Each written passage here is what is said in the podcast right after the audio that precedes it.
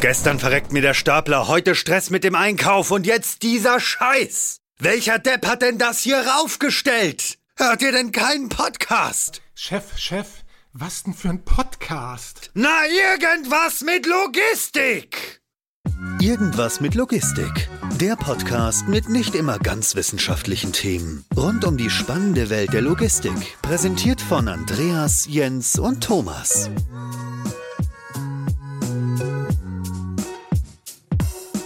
Moin und herzlich willkommen zu einer neuen Folge von Irgendwas mit Logistik. Ich bin heute hier mit Jens am Start. Hallo Jens. Moin. Und dann haben wir heute zwei Gäste dabei. Und zwar haben wir einmal den Wolfgang von Synaos und Peter von VW. Moin, ihr beiden. Hi. Moin. Ich würde vorschlagen, bevor ich viel Quatsch erzähle über das, was ihr macht oder vielleicht auch nicht macht, stellt ihr euch beide erstmal jeweils vor, äh, ja, bevor wir dann halt direkt in das Thema reingehen. Ja, dann springe ich gleich mal rein. Wolfgang, ähm, ich bin einer der drei Gründer von Synaos und in der Rolle CEO unterwegs, also habe die ganzen strategischen Themen, Vertrieb, HR etc und äh, war vorher zehn Jahre lang in der Automobilindustrie, ähm, im Bereich Logistik, IT unterwegs und viel mit Digitalisierung gemacht. Und dann haben wir Synaos gegründet, da werden wir gleich noch drüber sprechen. So viel zu mir, vielleicht erstmal anfangen. Ja, dann ja, Staffelstab an dich, Peter. Ja, mein Name ist Peter. Ähm, ich komme von Volkswagen aus der Konzern-IT bin da zuständig für eine herstellerunabhängige Leitsteuerung für fahrerlose Transportsysteme. Bin schon lange im Unternehmen, habe 15 Jahre logistische Erfahrung und bin jetzt halt seit einigen Jahren in der IT. Okay, Synaos ist irgendwie ein Begriff, den man so nicht kennt oder ein Name, den man so nicht kennt. Was genau verbirgt sich hinter Synaos? Was ist euer Produkt? Womit verdient ihr euer Geld? Erzähl da mal bisschen. Ja, gerne. Also Naos ist äh, eine Software-Company aus Hannover. Wir sind jetzt zwei Jahre alt, haben 80 Mitarbeiter. Synaos steht für Synchronizing Chaos, also wir verbinden das kreative Chaos mit einem, einem ordnenden großen Faktor und wir haben eine ganz große Vision. Wir entwickeln Software, ein Operating-System, wie wir es nennen, SynaOS, für die standortübergreifende, also in ganzen Standorten äh, umfassende Optimierung von Intralogistik, ja, sowohl in Fabriken als auch in Warehouses. Okay. Da würde ich mal direkt mal einhaken. Warum möchte man denn gerne äh, Chaos synchronisieren und Chaos nicht einfach, sag ich mal, verschwinden lassen? Ist das nicht eigentlich das naheliegendste, wenn man in Richtung Produktion, Intralogistik, Produktionslogistik guckt? Wer hat denn da schon Bock auf Chaos? Ja, ich glaube, du kannst Chaos. Chaos steht natürlich jetzt diesen quasi nicht für wirkliches Chaos, aber du kannst eine gewisse Komplexität, wenn wir es mal so umschreiben wollen, die wirst du nicht verhindern können. Ja, also es ist einfach so, du hast heute komplexeste Lieferbeziehungen, komplexeste ähm, Aufgaben zu bewältigen in der Intralogistik und es gibt einfach eine Grundkomplexität und jetzt kann man sich in zwei sag mal, Richtungen entscheiden. Man kann diese Komplexität versuchen zu bekämpfen. Ja, das hat man ja lange auch getan und viele von uns sind darauf trainiert, diese Komplexität zu bekämpfen. Ja. Oder man kann das, was die Komplexität mitbringt, ganz, ganz viele Daten einfach positiv nutzen, um diese Komplexität in etwas, an einer Stärke zu nutzen, also die positive Kraft der Komplexität mhm. zu nutzen. Und da sehen wir einfach eine ganz große Chance drin, weil du wirst mit den Anforderungen, die Kunden heute haben, die äh, an logistische Netzwerke gestellt werden, du wirst eine Komplexität drin haben und du musst die möglichst gut nutzen. Und das ist unsere Vision und da gehen wir ran, nämlich datengetrieben. Finde ich ganz eine ziemlich coole Vision. Ähm, so muss ich auch ehrlicherweise sagen, noch nie gehört. Ähm, normalerweise, du hast ja gerade beschrieben, ist eher der Ansatz, Ansatz zu sagen, okay,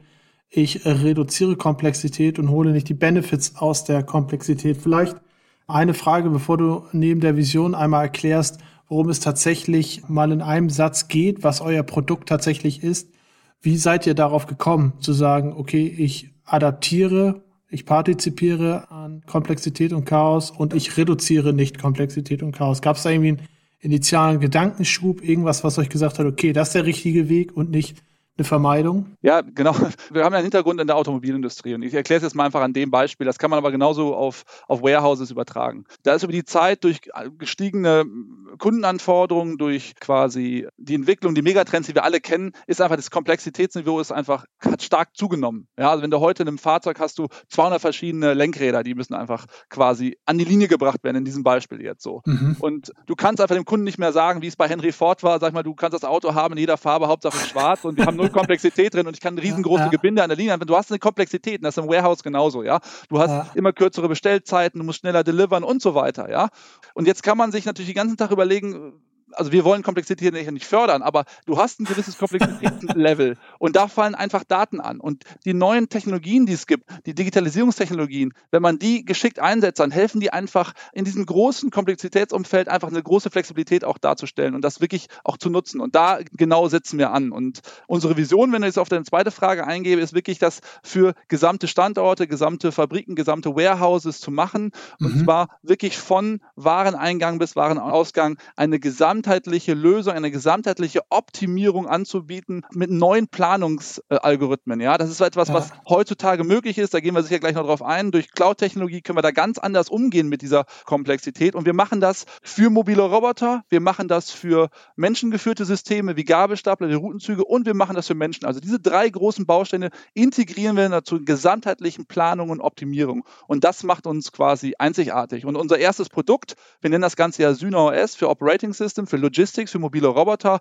ist eine Lösung, die große Flotten von Robotern, mobilen Robotern, also AGVs, AMRs, herstellerunabhängig ähm, steuern und optimieren kann und das aber auch mit einem Fokus auf Prozessoptimierung. Das ist ganz, ganz wichtig. Nicht, wie es heute viele Systeme tun, mit einem Fokus auf Hardware, sondern mit auf Prozessoptimierung. Sind denn eigentlich die Punkte, die du gerade zu, auch zum Schluss angesprochen hast, also Thema Prozessoptimierung und Zusammenführung ähm, Hersteller übergreifender AGVs, ähm, RMRs und so weiter, ist genau das euer Unterscheidungsmerkmal auch von anderen Systemen? Weil letzten Endes hatte ich immer so gedacht, eure Steuerung oder ihr habt irgendwie eine AGV-Steuerung, das ist ein Transportmanagement-System wie jedes andere auch, ähm, was ich integriere in ein Lagerverwaltungssystem ja, und dachte, okay, davon gibt es schon ein paar. Oder was ist jetzt, äh, ist, ist genau das, was ich am Anfang sagte, euer Unterscheidungsmerkmal, plus auch ja, die also, Komplexität ja. der Daten und so weiter? Ja, äh, vielleicht lass uns, ich, ich binde das gleich mit den Daten nochmal ein, weil ich glaube, das ist ja, ganz, ganz wichtig. Also Natürlich in dem ersten Schritt kannst du sagen, haben wir etwas ähnliches wie ein AGV, ein herstellerunabhängiges AGV oder FTF ähm, Steuerungssystem entwickelt, aber die Vision, das uns ganz wichtig ist, wesentlich größer, umfasst auch Gabelstapler und auch Menschen, also integrierte ähm, sagen wir, Optimierung. Das hat ganz, ganz riesengroße Hebel. Ja, so. Und was unterscheidet uns? Mhm. Herstellerunabhängig. Wir haben eine ganz starke, wenn wir vielleicht gleich noch von Peter hören, eine ganz starke Prozesssicht auf die Dinge. Wirklich, wir gucken uns nicht nur auf irgendwelche Fahrzeuge an, sondern wenn du 200 Fahrzeuge auf einer Karte hast, hast, dann interessiert dich nicht mehr jedes einzelne Fahrzeug, sondern sind die Lieferungen on time, sind die Aufträge da zu dem Zeitpunkt, wo sie da sein müssen. Und wir haben einen neuen Planungsansatz. Und das macht es besonders, und jetzt können wir auch nochmal den Schluss zu der Komplexität und den Daten machen. Ja. Heute wird in Wellen geplant, in, in, den unterschiedlichsten Systemen, einmal am Tag, einmal in der Stunde. Was wir machen, ist ein konstanter Abgleich zwischen dem Echtzeitbild und dem Planbild und mit einer konstanten Optimierung des Plans. Ja, dafür rechnen wir viele tausend Male in der Sekunde rechnen wir ähm, neue Lösungen. Ja, also ihr müsst euch das so vorstellen. Heute werden ganz viele Entscheidungen werden auf Basis von KPIs getroffen, die aus irgendwelchen Millionen von Echtzeitdaten aggregiert sind und Menschen müssen dann ganz oft Entscheidungen tre treffen. Und was wir machen, wir nehmen alle Daten, die wir haben, in die Entscheidung ein, zu jedem Zeitpunkt und wirklich auch in kleineren, kleineren Umfängen rechnen wir 250.000 Lösungen pro Sekunde aus und immer die beste nehmen wir. Das heißt, keine Notstrategien, all das fällt weg und wir haben immer eine optimale Lösung. Peter, ich würde mal gern nochmal Moin an dich. Ich würde mal gern auf dich rüberschwenken. Das, was Wolfgang gerade so beschrieben hat, und ähm, sowohl sehr anschaulich als auch ich finde mit sehr viel Überzeugung, Wolfgang. Also man merkt, du bist nicht nur CEO von der Lösung, sondern du liebst die Lösung, du lebst die Lösung. Ähm, bist du da mit ihm einer Meinung, dass das genau der richtige Ansatz ist, eigentlich aus der Komplexität diese zu umarmen, das Bestmögliche daraus zu ziehen und vor allem eine übergeordnete, ja, sag ich mal, eine Steuerung, Optimierung draufzusetzen auf die Prozesse, die auf dem Shopfloor passieren? Ja, ich denke, da kommen wir gar nicht drum herum. Ähm, ich würde es mal ein bisschen konkretisieren. Wir haben ein Projekt in Hannover, wo wir 200 AGVs fahren lassen wollen. 175 Unterfahr und dann noch irgendwie um die 30 Zugmaschinen. Und man kann sich vorstellen, dass da natürlich sehr, sehr viele Daten anfallen, zumal wir teilweise auch mit Anlagen oder mit Übergabeplätzen kommunizieren müssen. Und da fallen natürlich riesige Mengen von Daten an. Insofern stimme ich dem zu, was, was Wolfgang da an der Stelle gesagt hat. Mhm. Und auch das Thema übergeordnete Leitsteuerung muss man da einfach so sehen, wir haben es, wir verfolgen das Thema schon ein bisschen länger. Diese VDA 5050 ja. ist euch ja sicherlich ein Begriff. Wie gesagt, wir haben hier zwei unterschiedliche Typen von Fahrzeugen, die wir, die wir betreiben, auch von zwei unterschiedlichen Herstellern, weil die gibt's gar nicht von einem Hersteller, so wie wir das brauchen. Und da ist so eine übergeordnete Leitsteuerung, die halt so eine Standardschnittstelle bedient, unerlässlich, sonst wird es nicht funktionieren. Weil man kann sich vorstellen, die Halle ist, weiß nicht, 250 mal 250 Meter groß, da fahren 200 Fahrzeuge. Da hat man so ein Gewusel auf dem Bildschirm und das war's dann. Aber wir reden doch nur noch mal zum Verständnis. Wenn wir von Steuerung reden und Komplexität reden, reden wir jetzt primär, nur damit ich das auch noch mal richtig einordne, gerade im Bereich von AGVs, FTS, also von selbstfahrenden Fahrzeugen im direkten Kontakt mit den Menschen auf dem Shopfloor. Das ist das, wo ihr vor allem aktuell tätig seid und wo auch euer Blick drauf ist und wo auch aus eurer Sicht die Komplexität drinsteckt, richtig? Ja, na klar. Der Mensch ist deswegen noch lange nicht weg. Genau. Und ja. dann die Frage nämlich, wo ist dann vielleicht auch irgendwann die Grenze der Komplexität, auch der, sag ich mal, Beherrschbarkeit der Komplexität, wenn noch weitere Aspekte mit reinspielen, beispielsweise, ich denke jetzt mal ganz stumpf in Richtung Intralogistik, in Kommissionierroboter oder Sortierung, ähm, in Fördertechnik, in vielleicht auch Zwischenpuffer mit äh, Shuttlefahrzeugen, mit ähm, robotergetriebenen Lagersystemen und so weiter und so fort. Wenn ich diese AGVs, sag ich mal, immer um eine weitere Komponente, immer erweitere, erweitere, erweitere, ist dann irgendwo dann Schluss aufgrund der Komplexität oder seid ihr so aufgestellt und auch so aufgebaut, dass es gar nicht so wichtig ist, wie viele unterschiedliche Arten betrachtet werden, sondern das Ergebnis immer optimierbar ist. Ja, also das ist jetzt genau das, wo quasi auch unsere Expertise auch liegt, muss man ganz klar sagen. Ja, also wir haben ähm, die Algorithmen, die da im Hintergrund sind, die haben wir über, über Jahre entwickelt, im, über die letzten Jahre und, und haben die quasi ähm, zusammengebracht mit sehr leistungsfähiger äh, Rechentechnik, also mit Cloud-Technologie, die wir am Standort, aber auch in einer, in einer, eigenen Cloud anwenden können. Und es gibt da eigentlich so keine Limitierung mehr. Das ist, muss man ganz klar sagen. Das ist aber auch, weil, weil die Daten, über die wir sprechen, das sind ja Daten, das sind Statusmeldungen, das sind Events, das sind Batteriestände und all diese Sachen, die wir haben, Positionsdaten. Das sind, wir reden hier nicht über irgendwelche Sensordaten, wo irgendwelche Bilder durch die Gegend transportiert werden, die jetzt riesengroße Volumen sind. Und es gibt sehr, sehr viele Nachrichten, Millionen von, mhm. von Events, aber die sind vom Umfang her sehr sehr klein. Und deswegen sehen wir da jetzt erstmal keine ähm, Limitierung. Ähm, es geht dann eher darum, wie baut man diese Algorithmik auf, dass, dass die das quasi äh, optimal abarbeitet, wie schattelt man das Ganze. Wir wollen zu einem späteren Zeitpunkt, das ist nicht jetzt in diesem Jahr der Fokus, wollen wir auch noch Maschinen damit rein, also wirkliche Maschinenbelegungsplanung, um dann ein gesamtheitliches Optimum wirklich auch für einen Fertigungsstandort anbieten zu können. Aber in diesem Jahr ist es Roboter, Gabelstapler, Routenzüge und Menschen und das können wir ohne Probleme in den Umfängen, die wir so kennen, machen. Verstanden. Also wir, ja. wir, nur mal, wir simulieren bei uns äh, häufig äh, Umfänge 600 Fahrzeuge, 12.000 Aufträge, ja, und das ist überhaupt gar kein Problem. Stichwort Simulation. Genau da wollte ich ein, einhaken.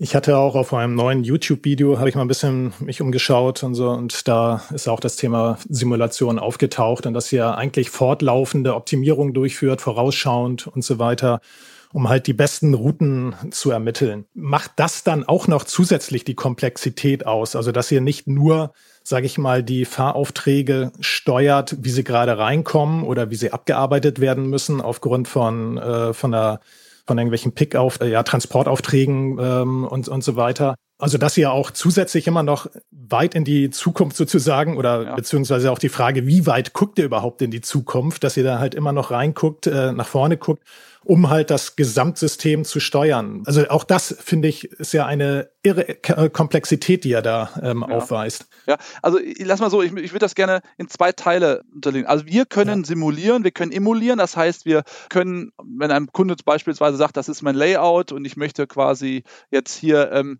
die und die Fahraufträge, die und die Aufträge abarbeiten, dann können wir das mit unserer ähm, Software vorab quasi simulativ oder ähm, ab abdecken und sagen, so und so viele Fahr Fahrzeuge brauchst du und so weiter. Das können wir machen.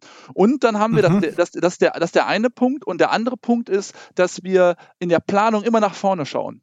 Ja, das ist aber weniger eine, eine Simulation, sondern es ist eine, wir, wir machen das ja mit Heuristiken, mit Meta-Heuristiken. Wir gucken immer, sag ich mal, und das hängt jetzt von dem Kundenszenario ab, wie man das auch ganz parametrisiert, aber wir gucken immer eine halbe Stunde, zehn Minuten, eine Stunde, zwei Stunden nach vorne. Und das hilft uns. So weit. Ja, das hilft uns, die Ressourcen so gut auszuplanen. Ich mache jetzt mal ein ganz banales Beispiel. Du hast eine große Halle, ja, ja und ja. Ähm, du hast einen Auftrag und du weißt, auf der anderen Seite brauchst du in zehn Minuten brauchst du ein AG AGV, dass das was abholt. Ja?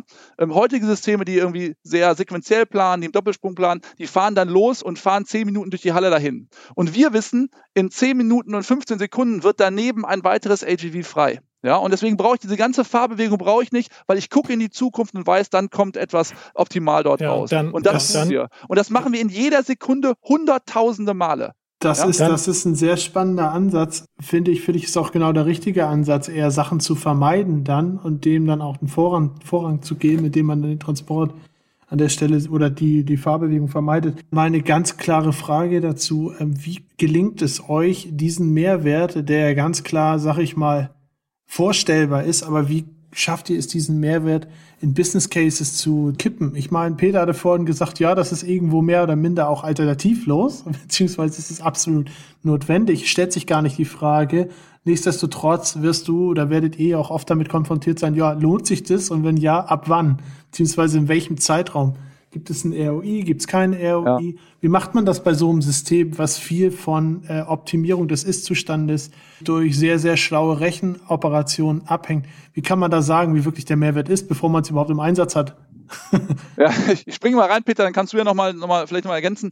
Da gibt es zwei Entwicklungen. Der Markt ist dort gerade in einem großen Umbruch, muss man sagen. Das spürt ihr ja auch und das spüren wir natürlich auch. Und man muss sagen, die Automobilindustrie, wo wir initial herkommen, ist da schon ein Stück weiter. Die haben schon seit vielen Jahren diese autonomen Systeme und die haben jetzt schon einen Pain, der jetzt in der Logistik in der Breite immer weiter zunimmt, was wir jetzt auch vielfach mit Logistikern merken, dass sie den gleichen Pain haben. Der ist nämlich ein ganz einfacher Hebel ist, du hast Fahrzeuge von einem Hersteller A, ja, und du musst jetzt weitere Fahrzeuge da reinpacken. Der hat vielleicht nicht die Fähigkeiten von den weiteren Fahrzeugen, die du brauchst, und die können nicht auf dem gleichen Layout fahren. Weil heutige Systeme eigentlich immer nur mit einem Backend-Ladestand quasi dahinter äh, fahren können. Die können nicht auf den gleichen Wegen fahren, weil die sich nicht sehen. So, das ist ein ganz einfacher Hebel. Du sparst quasi dir weitere Leitstände, wenn du die, unseren Universal-Leitstand hast, mit dem du alles, alles machen kannst. Jetzt kommt eine weitere Entwicklung hinzu, dass jetzt auch nicht nur quasi Roboter dort rumfahren, sondern du hast natürlich auch noch Gabelstapler dort rumfahren. Und die fahren ganz oft ineinander. Da fährt ein Gabelstapler da rein und, und macht eine Gasse zu, das ADV kann nicht mehr durch, es gibt irgendeinen Deadlock und ja. so weiter. Und auch das können wir dann integriert optimieren. Und das ist halt nochmal ein ganz, eine ganz neue Kategorie. Jetzt müsst ihr euch vorstellen,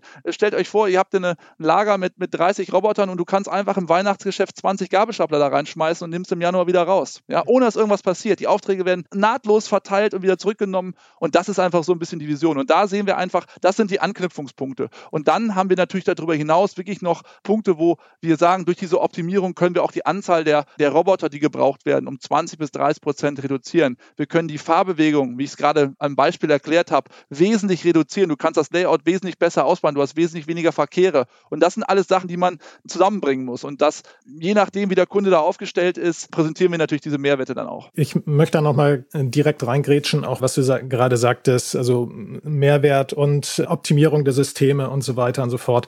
Ich sag mal so, wenn man auf der einen Seite natürlich nur die AGVs und Stapler und so weiter, wenn man die orchestriert, ist die eine Sache. Aber ich habe immer noch den Einflussfaktor Mensch sicherlich damit drin, in diesem Ges äh, Gesamtgebilde Lager oder auch Produktion und so weiter. Du hast vorhin gesagt, ihr plant eine Stunde voraus oder auch zehn Minuten voraus, meinetwegen auch nur. So, jetzt kommt aber der Mensch da rein in dieses ganze Spiel und macht irgendetwas, was euch nicht, was eigentlich nicht in die Simulation oder auch in die Emulation hineinpasst. Beispielsweise das heißt, auf einmal verschiebt er eine ja, Palette um einen halben Meter ja, und die ja, steht im Weg. Was auch immer. Äh, und, äh, oder der Mensch sagt, äh, okay, ich ziehe irgendeinen Auftrag vor oder was auch immer. So, dann fällt ja eigentlich schon wieder dieses Gebilde zusammen. Oder ist das auch da schon alles mit in dieser Komplexität sozusagen abgedeckt? Ja, also das, die Sache ist also, unser System ist nicht darauf ausgelegt, also der Mensch kann eingreifen, aber es ist nicht darauf ausgelegt, dass der Mensch jetzt die ganze Zeit da drin rumpriorisiert, sondern es gibt ja. gewünschte Anlieferzeiten, gewünschte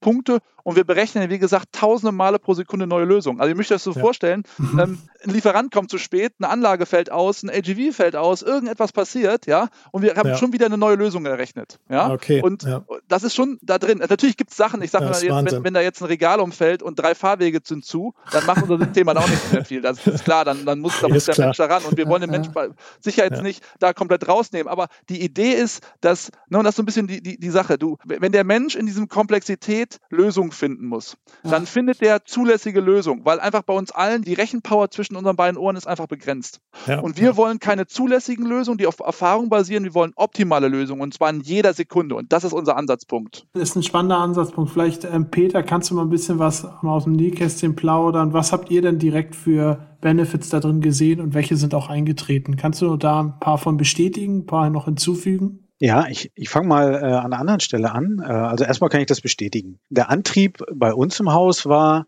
dass wir uns aus der Abhängigkeit der AGV-Hersteller äh, ein Stück weit befreien wollen. Heute ist es so, dass, äh, das hat Wolfgang eben auch schon mal gesagt, wenn ich heute einen Hersteller habe, muss ich eigentlich den gleichen Hersteller wieder nehmen, weil zwei Leitsteuerungen nebeneinander und zwei unterschiedliche Fahrzeuge auf einer Strecke, das funktioniert einfach nicht, weil die Fahrzeuge sich nicht kennen und es damit sicherlich immer irgendwie wieder zu Behinderung kommt. Es muss nicht gleich Unfall sein, aber die Fahrzeuge stehen sich gegenüber und bewegen sich einfach nicht mehr, weil sie nichts voneinander wissen.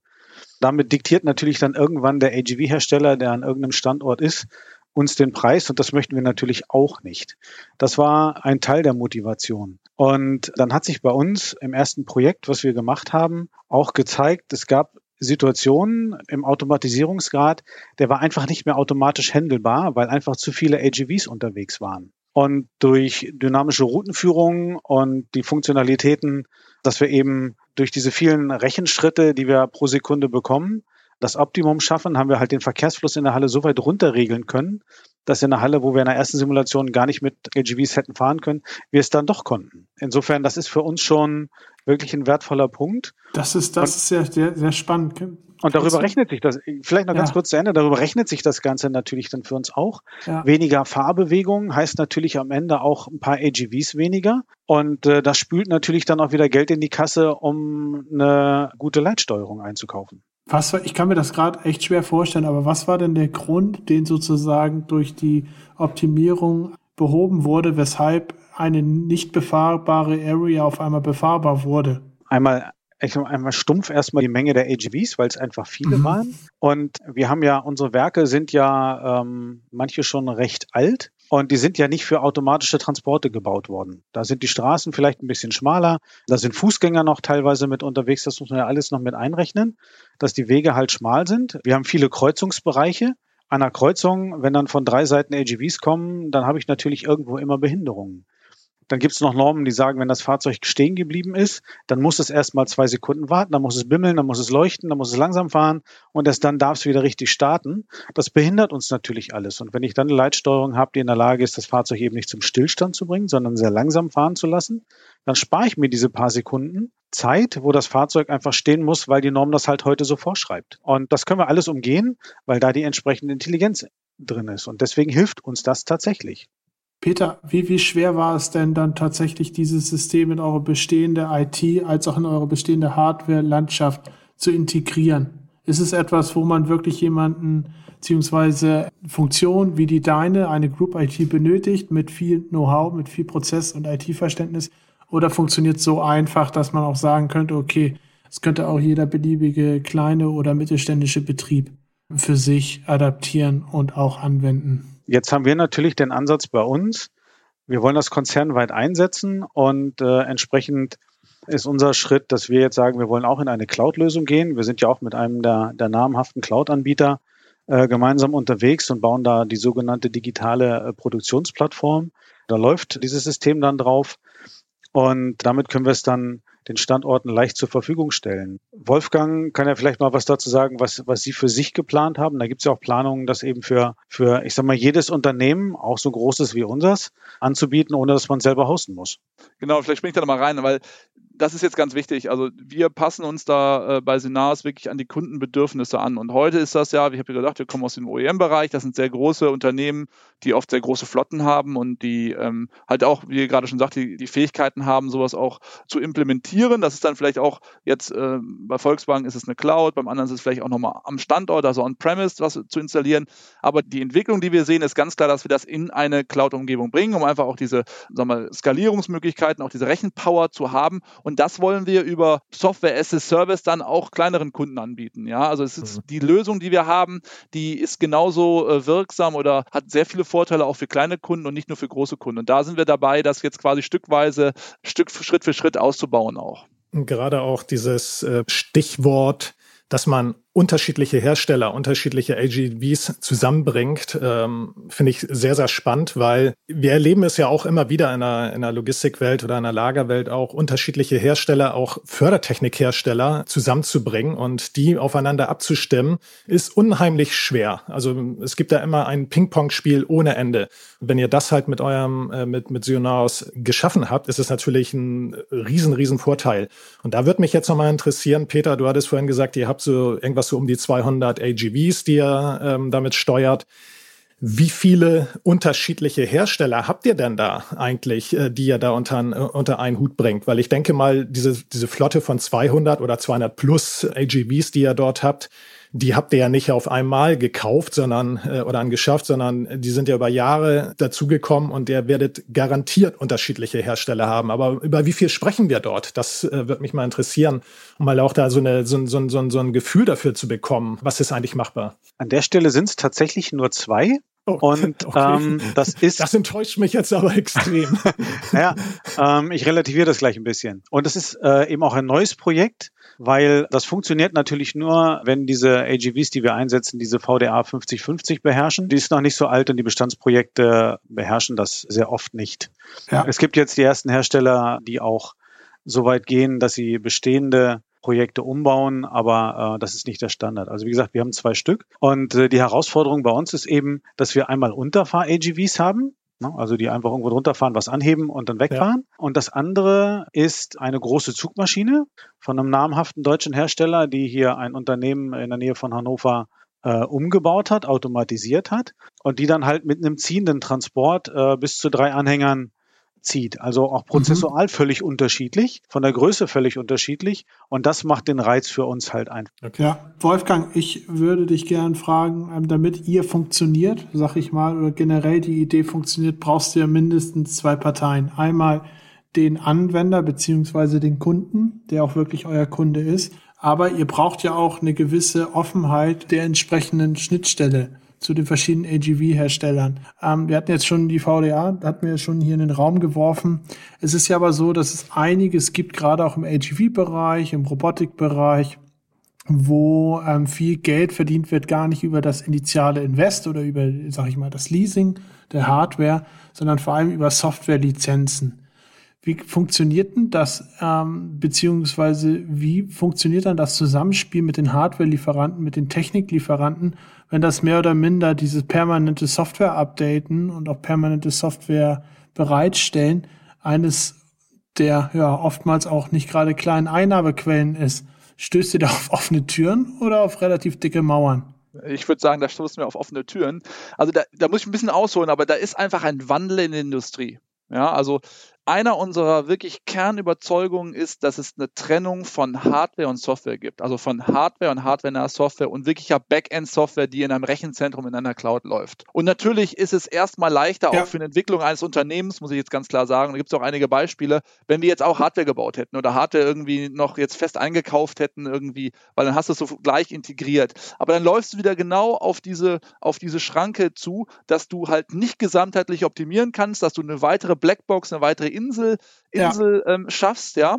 Und vor allem auch, dass du dann wieder nicht gesamtheitlich dieses Optimum wirklich machen kannst. Und, und das ist, wollen wir ja gerade, wir wollen diesen Kundennutzen ja gerade in den Vordergrund stellen. Und da haben wir uns ganz klar dafür entschieden, auch aus der Überlegung raus, dass man sich auch auf seine Stärken einfach konzentrieren muss. Und es gibt heute in der Industrie, es gibt extrem viele gute Hardwarehersteller, die gute Hardware haben, die sehr gute Software haben, die aber im Backend, also bei der Optimierungssoftware, einfach etwas gebaut haben über 10, 20 Jahre, was auch okay ist, aber was nicht in diese Welt der Zukunft, die wir jetzt sehen, die jetzt da kommt, wirklich reinpasst. Ja, also ich vergleiche ja. das mal, guck mal in die Konsumerwelt. Ja, ja, ich, ich, ich weiß, was du meinst. Ja. Es, es, gibt jetzt mit mir jeder, jeder sagt mir Apple, okay? Ja, es gibt Apple draußen. Apple schafft es als wirklich einzige Firma, Premium im, auf Hardware- und Softwareseite zu sein. Ja. Und wir glauben aber in der Breite wird genau das, was im Konsumerbereich auch passiert ist, nämlich eine Trennung von harten Software über Plattformen, über Schnittstellen und so weiter. Die wird es geben. und jeder muss sich auf das konzentrieren, was er kann. Und wir sind eine Top-of-Class-Softwarefirma. Und da, da haben wir unsere Stärke. Finde ich interessant, also trotzdem, du hast ja gerade selber gesagt, die, die, die Buden haben ja auch alle ihre 10, 15, 20 Jahre in die Richtung, ähm, natürlich in ihrem begrenzten Sichtfeld auf ihre Produkte, aber trotzdem auch entwickelt. Ich stelle mir es trotzdem, deswegen die Frage nochmal, schwierig vor, dass man dann sagt, okay, pass auf, macht ihr mal lieber Hardware, die Software, die können wir viel besser und dann sagen alle, oh ja, ihr habt ja recht, dann, dann verkaufe ich das nicht mehr. Stimmt ja, dann verkaufe ich nur noch die Hardware. Naja. Das stelle ich mir ein bisschen einfach vor. ja, du, manchmal sind die ganz guten Lösungen auch ganz einfach, weil.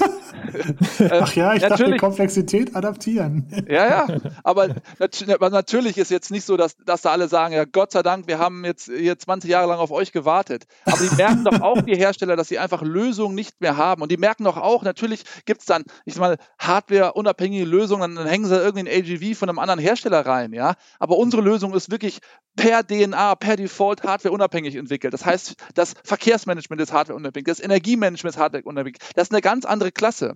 Und ich glaube, was ja schon auch ein, Thema ist, es gibt dort draußen extrem viele Hersteller und die müssen sich differenzieren. Und wenn die mit einer sehr, sehr guten Backend-Lösung zusammenkommen, dann ist das halt auch ein starkes Angebot für den Kunden, ja. Und es gibt ja viele Systeme, die einfach beides bringen und die sie komplett aus dem Markt nehmen würden. Weil wir lassen ja, ich sag mal, von dem Kuchen eines, eines Ertrages, den so ein Hersteller hat, ja, mit Inbetriebnahme, äh, Instandhaltung, Hardware, hardware-nahe Software, die ganze Lokalisierung, ja, das lassen wir ihm ja alles. Und wir bieten ihm darüber hinaus wirkliche Premium-Anknüpfungspunkte an unseres, an unser Ökosystem, an unser Operating-System, wo er zusätzliche Mehrwert für den Kunden schaffen kann, indem er zum Beispiel auf Predictive Maintenance geht und, und da einen zusätzlichen Service anbieten kann und so weiter. Also das ist schon ein Angebot, das, das viele Firmen wirklich interessant finden und wir werden angesprochen äh, von Firmen, ob sie nicht ihre, ihre Software einstellen können und dauerhaft mit uns äh, irgendwelche Lizenzvereinbarungen eingehen. Also da, also da ist wirklich Bewegung am Markt, muss ich sagen. Also siehst du da schon auch einen Trend dahingehend, dass sich das immer mehr voneinander ähm, abspaltet, also Hardware- und Softwarelösungen oder wie? Ja, also sorry, das ist für mich absolut, ja. Absolut ja. der Trend. Und also ja. da werden sicher auch integrierte Systeme irgendwo überleben. Wir kennen ja diese großen Hersteller, die aber eher als Blackboxen sind, teilweise eingezäunt sind. Ja, natürlich wird es da viele Systeme geben, aber in der Breite wird es das geben. Ich meine, guck mal, wir haben 80 Mann und die machen eine Software. Viele Firmen haben 30 Mann und die machen Projekte, Software, alles durcheinander. Wie, wie, das, das ist einfach, das ist eine Entwicklung, die wird man einfach nicht aus, ausrollen. Ja. Und jetzt wird dieses Deployment, diese Auslieferung an Kunden, wird ja durch diese Plattform, die, äh, die Peter auch gerade gesagt hat, wesentlich einfacher. Ja. Und da ist eine richtig große Welle am Laufen. Vor allen Dingen denke ich mir auch, ähm, gerade auch was die Komplexität an sich angeht, über die wir schon hier seit äh, jetzt mittlerweile fast einer halben Stunde sprechen, stelle ich mir auch immer die, schon, schon eine ganze Zeit lang die Frage, was für eine Rechenleistung benötige ich da eigentlich? Also ihr habt da auch ähm, irgendwie Cloud-Lösungen und so weiter angesprochen und so. Und, und, ich denke, da muss man ja auch ein entsprechendes Know-how ähm, aufwenden. Und ähm, ich sag mal auch so ein Hardware-Hersteller, der hat auf der einen Seite irgendwo sein Know-how, was, äh, weiß ich, die Fördertechnik angeht oder eben auch die AGBs und so weiter angeht. Aber er müsste dann natürlich auch entsprechendes Know-how auf der, auf der Software-Seite oder auch auf dieser Rechenleistungsseite aufbringen. Und daher würde mich auch nochmal interessieren, auch gerade eben was diese Rechenleistung angeht. Brauche ich eigentlich als Endanwender da auch irgendetwas? Muss ich mir da irgendwie einen äh, Keller voller Server oder sowas hinstellen oder läuft das alles über die, äh, über irgendwelche Clouds? Also vorhin kam ja auch das Stichwort Software as a Service und so weiter. Ja. Also ich würde dieses ganze Thema, habe ich genug Rechenleistung, das, das Thema ist doch, für mich ist das heute gelöst, ja. Also, ne, okay. wenn du mir überlegst, dass, dass ein Handy mehr Rechenleistung heute hat als eine Mondfähre früher. Ja, also das, das, das, das, Thema ist jetzt eigentlich nicht mehr. Die Frage ist natürlich, also wie kann man das einbinden, wie kann man das integrieren? Das ist auf jeden Fall äh, eine berechtigte Frage. Und da gibt es ja. große Firmen, wie wir gerade von Peter von Volkswagen gehört haben, die haben eigene, sag mal, Cloud-Environments, die haben eigene Online-Rechenzentrum, da kann man das reinbringen. Aber, aber wenn ich da kurz rein, ja. reingrätschen, ja. es gibt diese großen Firmen, die haben das alles, aber es gibt dann auch die äh, mittelständischen Firmen oder auch kleinere, äh, kleineren Mittelstand, die das eventuell nicht haben und die dann eventuell davor zurückschrecken und sagen, boah, nee, da muss ich ja das und das und hier Serverfarm und hin und her und haben. okay. Also das muss sich niemand Serverfarm anschaffen. Das ist ja genau die Entwicklung, die ich ja auch schon beschrieben habe. Wir, wir, ja. wir entwickeln jetzt auch Angebote, sowohl vom Preismodell her, aber auch von der Technik her, also dass wir wirklich ein SaaS anbieten können, dass wir sagen können, du kannst das aus einer zentralen Cloud, wir bereitstellen, die du dir irgendwo einkaufst, wirklich auch betreiben. Und dann ist es auch wirklich attraktiv für kleinere, kleine Hersteller. Das ist, ja. das ist, das, das ist, du brauchst da keine 200 mhm. Fahrzeuge, um das zu haben, sondern wenn du fünf Fahrzeuge von dem einen hast und fünf von Fahrzeuge von dem anderen und dann noch drei Gabelstapler dazu, dann kann sich das schon lohnen. Dann, kann, dann ist das vielleicht das Richtige für dich. Denke ich auch. Ich glaube auch, das ist ein Thema. Das ist aber trotzdem gut, dass wir es ansprechen, auch wenn wir uns in der Runde einig sind, ist es doch etwas, wo man vielleicht, wenn man nicht so, sag ich mal, in dem Thema drinsteckt, vielleicht vor abschreckt, weil man das äh, von der Komplexität her überschätzt aufgrund von ja, äh, absolut. auf äh, historischen Erfahrungen, nenne ich es mal. Äh, ja, aber lass mich bitte nochmal da reinstecken, weil das ist mir ganz wichtig.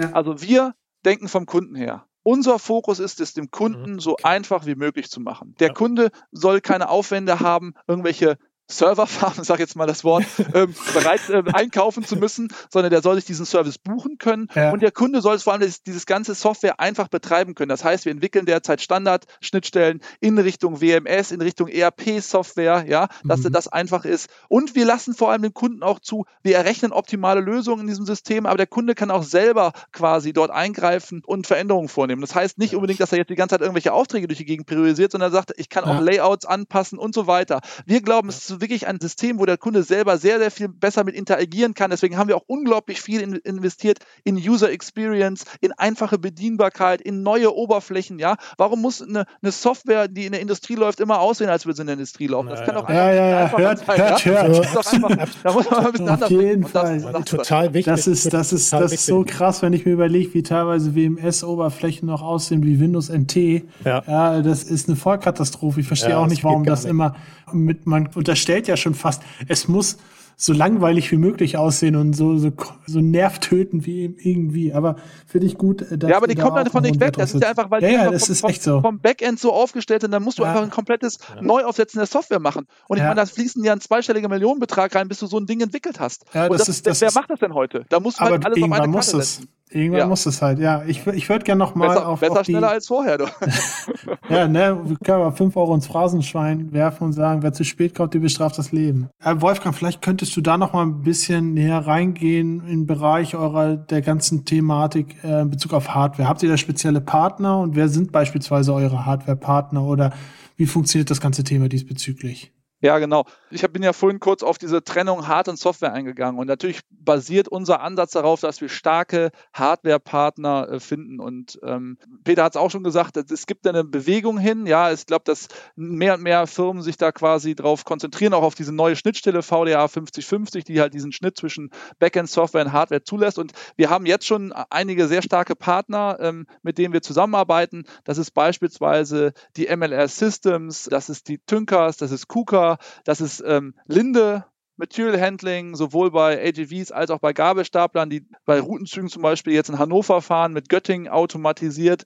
Und ich kann heute jetzt hier sagen, dass wir darüber hinaus eine sehr, sehr starke weitere Partnerschaft äh, jetzt publik machen. Und zwar mit der SEW Eurodrive aus Bruchsal, einem der führenden Anbieter für Antriebs-, Fördertechnik, aber auch Industrieautomatisierung die ganz tolle Fahrzeuge haben im starken Software-Stack und mit denen wir gemeinsam ein Premium-Angebot äh, schaffen wollen für unsere Kunden. Also wirklich schlüsselfertige Lösungen aus einer Hand, Hardware, Software und Projektmanagement. Und das ist ein weiterer Schritt. Und wir sprechen darüber hinaus mit vielen weiteren äh, Firmen quasi, die Interesse an der Partnerschaft haben. Und ich glaube, dass dieses starke Ökosystem, das wir da aufbauen wollen, jetzt natürlich mit dem weiteren star starken Partner SEW, das wächst und wächst. Und wir haben eigentlich mehr Anfragen, als wir da befriedigen können. Ich würde gerne nochmal auf die spezielle Konstellation auch in dieser Runde zu sprechen kommen. Und zwar würde mich noch mal interessieren, gerade auch so ein bisschen, nachdem wir jetzt ganz allgemein über die Vorteile gesprochen haben, im Groben, würde mich noch mal interessieren an eurem Zusammenspiel Peter und Wolfgang bei dem Projekt, was ja auch gemeinsam mehr oder weniger geschaffen wurde. Was waren so die Lessons learned, die ihr daraus gezogen habt? Was hat sehr gut geklappt? Was hat vielleicht aber auch noch nicht so gut geklappt, wo ihr äh, Wolfgang auch noch mal Lehren rausgezogen habt, was ihr beim nächsten Projekt besser machen würdet? Wie lief das generell ab?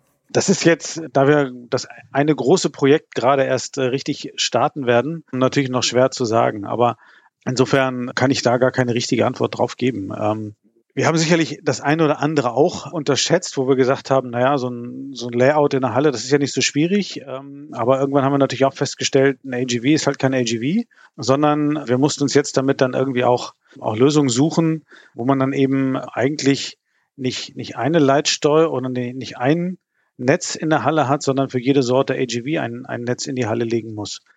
Das haben wir sicherlich auch unterschätzt und auch so verschiedene Funktionalitäten. Wir sind ja auch in der, in der Zusammenarbeit mit den, mit den AGV-Herstellern natürlich dabei. Auch die sind sehr unterschiedlich unterwegs. Ähm, man merkt, es gibt welche, die stehen der Thematik einer Standardschnittstelle äh, sehr offen gegenüber.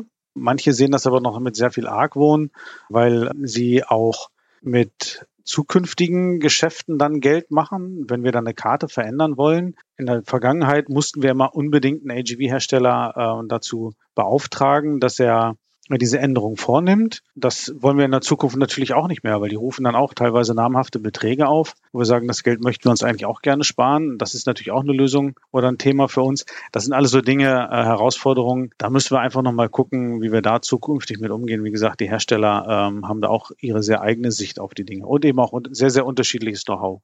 Manche sind da sehr kooperativ, manche tun sich da halt auch sehr viel schwerer. Ja. Äh, wenn wir jetzt mal diese Projekte angucken, ja, jetzt ist die Volksbank AG ein Partner oder ein Kunde, den wir sehr früh jetzt schon gewonnen haben, auch in einem, natürlich jetzt mit einem Konzernumfang, da in einem sehr großen Umfang.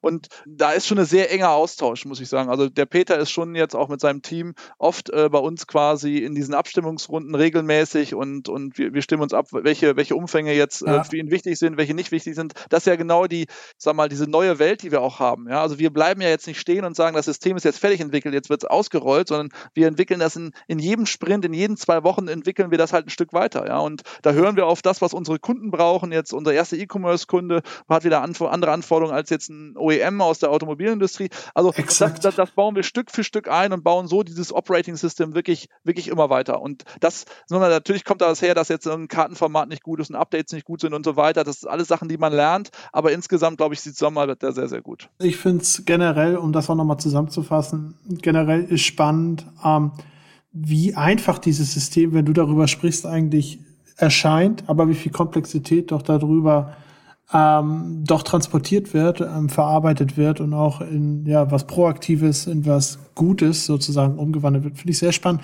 Ich finde es auch sehr interessant, ja, im Endeffekt mit was für, mit was für äh, Lessons learned ihr dort an der Stelle zu kämpfen habt, weil irgendwo auf der einen Seite reden wir über hunderte, tausende, hunderttausende von Algorithmen, die wir berechnen.